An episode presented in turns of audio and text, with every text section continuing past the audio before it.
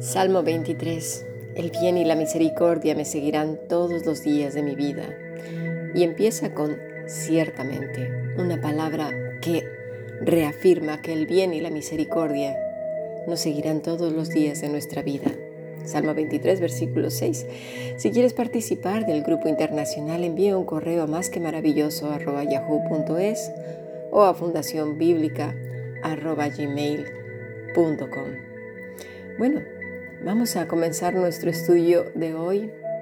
Y es interesante porque esta mañana estuvimos reflexionando acerca de una niña hermosa llamada Esther. Sí, estamos hablando del libro de Esther. Ella era huérfana y su tío Mardoqueo se hacía cargo de ella. Pertenecía a la tribu de Benjamín. Era el tiempo de la deportación. Ellos vivían bajo el mandato del rey de Persia, Asuero. En Occidente es más conocido como Jerjes. De hecho, han sacado películas de este rey, ¿no? En el capítulo 2 vemos cómo Dios le da gracia y favor a esta muchachita no solamente delante del rey, sino con todas las personas que la conocían.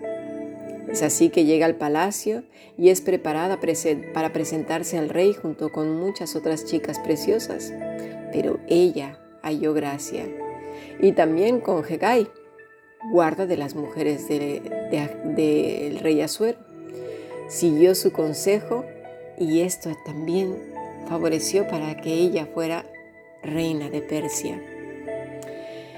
Todas las cosas se fueron dando de una manera muy curiosa porque antes de ella había otra reina, la reina Basti. Y esta reina, no voy a entrar mucho en detalle, pero esta reina falló delante del rey Asuero.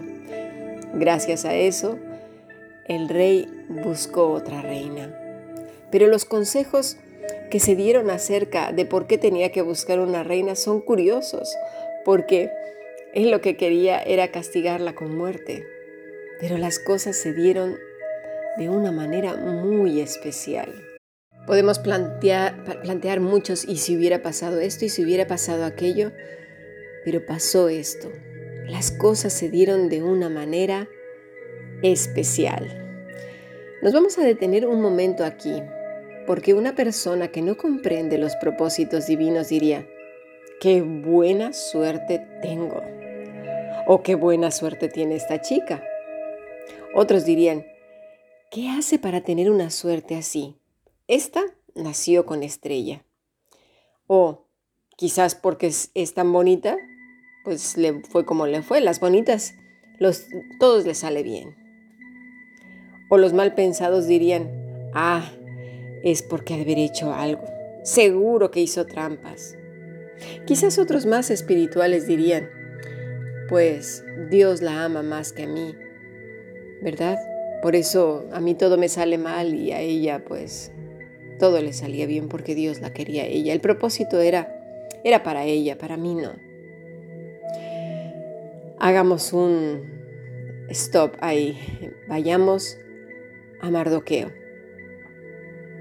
Un hombre que aunque no dice tácitamente que es temeroso de Dios, vemos varios indicios. Uno de ellos es que rehúsa postrarse ante Amán. Otro aspecto de Mardoqueo es que cuando vio la conspiración contra el rey, fue y lo denunció, pero no pidió nada para él.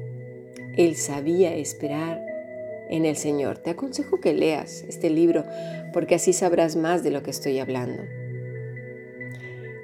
Mardoqueo seguía aconsejando a su sobrina Esther aún siendo reina, y ella le escuchaba atentamente, no por decir, ah, yo soy reina, ya no te voy a hacer caso. No, no, no, él siguió tratando a su sobrina como lo que era, su hijita adoptiva. Por otra parte, vamos a ver el contexto de todo esto. Tenemos a Amán, que era nada más y nada menos descendiente del malvadísimo rey Agag, que a su vez este era descendiente de Esaú. Dios le había dicho a, Samuel, digo, perdón, a Saúl, que este rey debía de morir por todas sus malvadísimas acciones.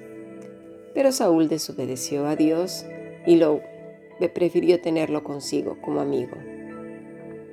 Fue Samuel quien cumplió el mandato divino. Pero fíjate, mil años después, el odio se hacía patente en los enemigos de los judíos, es decir, en la familia de Agag. Y Amán era precisamente descendiente de este rey malvado. Un odio que permaneció por mil años. Obviamente al enterarse de que Mardoqueo era judío, vio la oportunidad perfecta para aniquilarlos. Si te acuerdas, días atrás estuvimos hablando acerca de la promesa que Dios había hecho a Abraham. Esta promesa dice, haré de ti una nación grande y bendeciré a los que te bendijeren y maldeciré a los que te maldijeren. El Señor cumple lo que promete y vaya que lo cumple. Así que volvemos a centrarnos otra vez en Esther. La bendición era simplemente para que ella se sintiera contenta y feliz? Pensemos. O era como dice el Salmo 132.2, es como el buen aceite que desde la cabeza va descendiendo por la barba, por la barba de Aarón hasta el borde de sus vestiduras. Somos tan egocéntricos que queremos bendiciones personalizadas y que solo nos beneficien a nosotros mismos. No sabemos ni por asomo los planes que Dios tiene con todos sus hijos alrededor del mundo. Piensa a lo mejor por un momento en una humilde familia judía en aquel entonces. Quizás añoraba volver a su tierra. Quizás habían pasado tantos años que no sabían ni siquiera cómo era. Quizás recordaban algunos, no sé, la promesa de Abraham. ¿Cuándo se cumpliría? ¿Cómo sería aquello? Otros quizás ya ni siquiera se acordaban. Esto nos debe de recordar a nosotros nuestras actitudes. ¿Te has olvidado de las promesas? ¿Crees que ya quedaron muy atrás? El tiempo presente en el que vivimos ha hecho que se te olvide que el Señor hizo una promesa y muchas más ¿Nos acordamos continuamente? ¿Las tenemos presentes? No lo sabemos. Algunos a lo mejor estaban temerosos por el peligro que corrían por el decreto de Amán, porque además hizo todo lo posible por aniquilarlos, aniquilarlos, perdón, tenía una mente maquiavélica. Pero gracias a que Esther era reina, y al buen consejo de su tío, el pueblo fue librado del exterminio. Y no solo eso, pudieron volver a su tierra y a reconstruirla. Esto se celebró con la fiesta conocida como la fiesta de Purim, que hasta hoy se celebra.